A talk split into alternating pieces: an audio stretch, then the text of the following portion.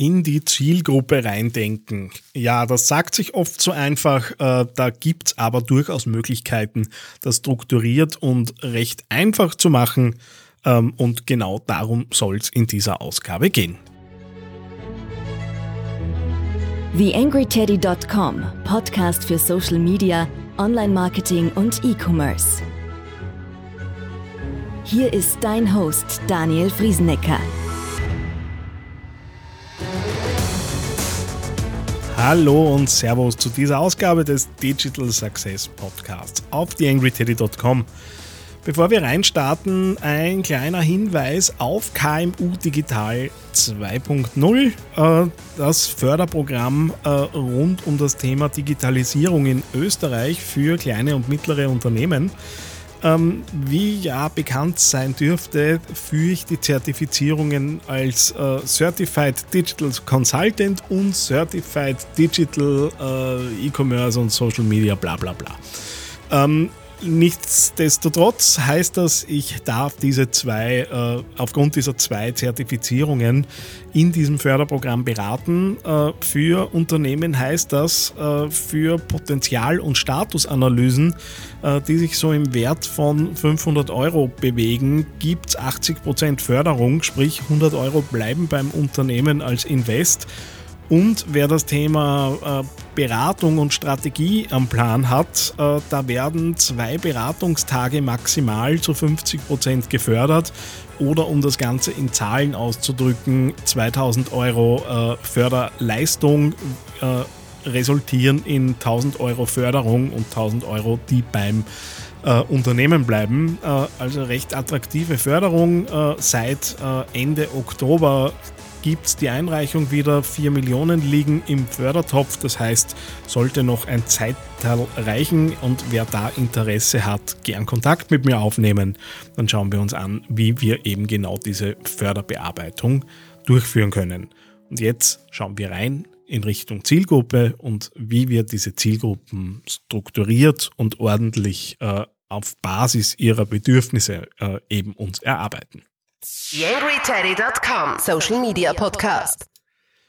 Ja, die eigene Zielgruppe. Äh, ich glaube, ich kann mir es mittlerweile sparen, äh, da über so klassische Zielgruppendefinitionen zu sprechen äh, und auch Personas, sprich die fiktiven Vertreter der Zielgruppe sind in vielen Unternehmen mittlerweile Realität. Zumindest äh, merke ich schon so in den letzten Jahren, dass wenn man fragt, naja, äh, wer kennt Personas, äh, deutlich mehr Hände nach oben gehen wie in der Vergangenheit und auch äh, erfahrungsgemäß in vielen Unternehmen äh, schon mal Personas erarbeitet wurden. Ähm, was ich üblicherweise aber noch zusätzlich mache, nachdem wir eben unseren Max Mustermann äh, uns erarbeitet haben, samt Hobbys äh, und äh, Vorlieben und Lieblingsmarken und äh, Bedürfnissen und so weiter, ist, dass ich sogenannte Empathy Maps äh, erstelle, äh, wenn ich richtig informiert bin, eine Methode, die aus dem Hause Microsoft kommt. was machen Empathy Maps?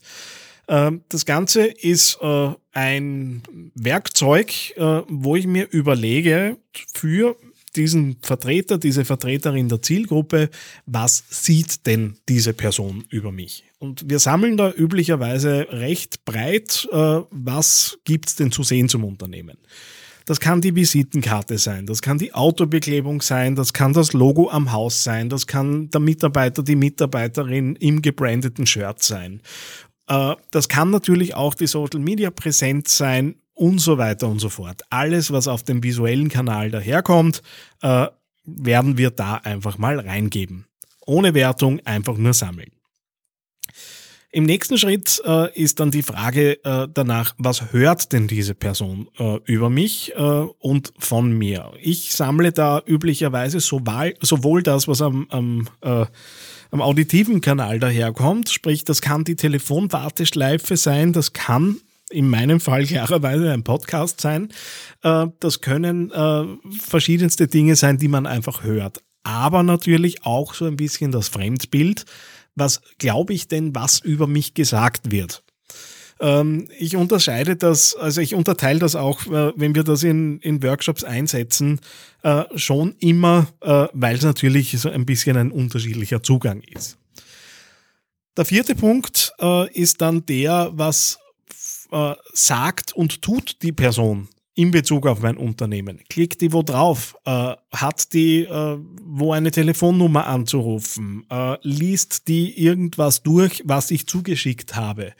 Ähm, muss die sich nochmal Erkundigungen im, äh, im Umkreis einholen und so weiter. Alles das, was diese Person sagen und tun könnte äh, und was glauben wir auch, was dieser Vertreter, diese Vertreterin der Zielgruppe über uns und unser Angebot sagt, ähm, genau das äh, soll eben an der Stelle dann herauskommen. Der vierte Quadrant, wenn man so will, ist dann der, was denkt und fühlt die Person in Bezug auf unser Angebot. Das können äh, natürlich auch Zweifel sein. Da kann es äh, auch dahin gehen, äh, dass man da schmerzlich sich vielleicht ein paar Dinge eingestehen muss. Ähm, ich bin da auch üblicherweise so, dass ich sage, okay, bohren wir da wirklich mal kritisch nach und äh, beschäftigen wir uns einen Teil äh, unserer Zeit damit, was wäre denn auch so der Worst Case, den da jemand denken könnte und natürlich auf der anderen Seite, was wäre so das Beste, was wir glauben, dass über uns gedacht wird, um auch da ein, ein Portfolio einfach zu haben. Die letzten beiden Punkte sind dann, äh, was ist Pain und Gain auf gut Deutsch? Was ist äh, das, was unsere Zielgruppe äh, oder diesen, diesen, diese Person äh, eben schmerzt und was gewinnt sie durch uns? Anders ausgedrückt, was ist die von weg Motivation? Das heißt, was möchte ich vermeiden? Wovon möchte ich weg? Und auf der anderen Seite, was ist die hinzu Motivation? Das heißt, wo baut mein Angebot Zug auf, äh, wo jemand sagen, sagt, ja, das möchte ich haben, das ist ein Zielzustand, den ich gerne habe, äh, im Gegensatz zu eben dieser negativen Betrachtung. Ja, was dann äh, so ganz grob eben einzugrenzen ist, auf, am visuellen Kanal geht es natürlich für mich üblicherweise darum, wo können wir überall, überall präsent sein. Da geht es natürlich auch ins klassische Marketing. Äh, der Punkt, wo ich üblicherweise abwinke und sage, okay, bitte da zu den entsprechenden Profis gehen, äh, aber natürlich auch äh, ja ein bisschen überprüfen, äh, haben wir da denn auch unsere Online-Kanäle drauf. Ähm, bei der Fremdwahrnehmung natürlich äh, das, was glaube ich, habe ich an Image äh, da draußen, was kann ich auch äh, möglicherweise in einem Redaktionsplan nutzen davon. Beim Sagen und Tun, äh, da geht es auch ein bisschen um Usability-Themen. Äh, einfach auch zu schauen, okay, was müssen wir denn aufpassen, weil jetzt eine Persona, äh, die vielleicht recht tech-affin ist, äh, da andere Herausforderungen hat, wie jemand, der äh, ja froh ist, das Smartphone geradeaus bedienen zu können. Äh, und dann natürlich das ganze Thema Gedankenwelt und diese Motivationen. Da geht es um Tonalitäten für den eigenen Content letztendlich. Und natürlich sind da auch Botschaften drinnen, die ich in Richtung Redaktionsplan dann äh, weiter verfeinern und weiter nutzen kann. Ihr wisst ja, dass ich da mit dem Golden Circle von Simon Sinek ganz gern arbeite mittlerweile. Und gerade das in Kombination äh, ist ein schier unendlicher Quell äh, für Ideen, äh, wo man dann natürlich nochmal in die Tiefe und in die Verfeinerung muss.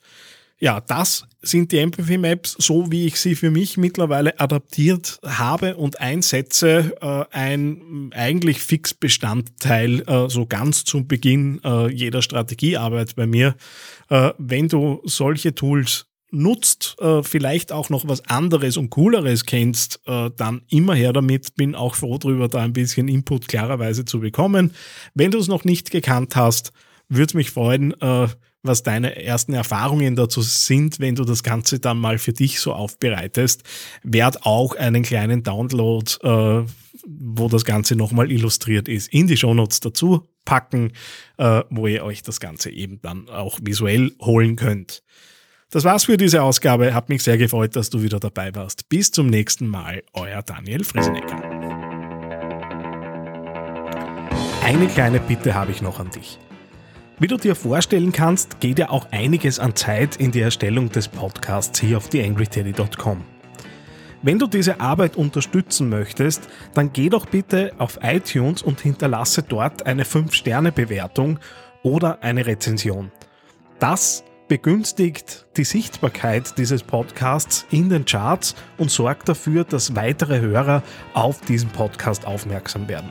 Ich würde mich sehr freuen, wenn du mich da ein bisschen unterstützen kannst und dir kurz ein paar Sekunden Zeit nimmst, um da die Bewertung zu hinterlassen. Vielen herzlichen Dank.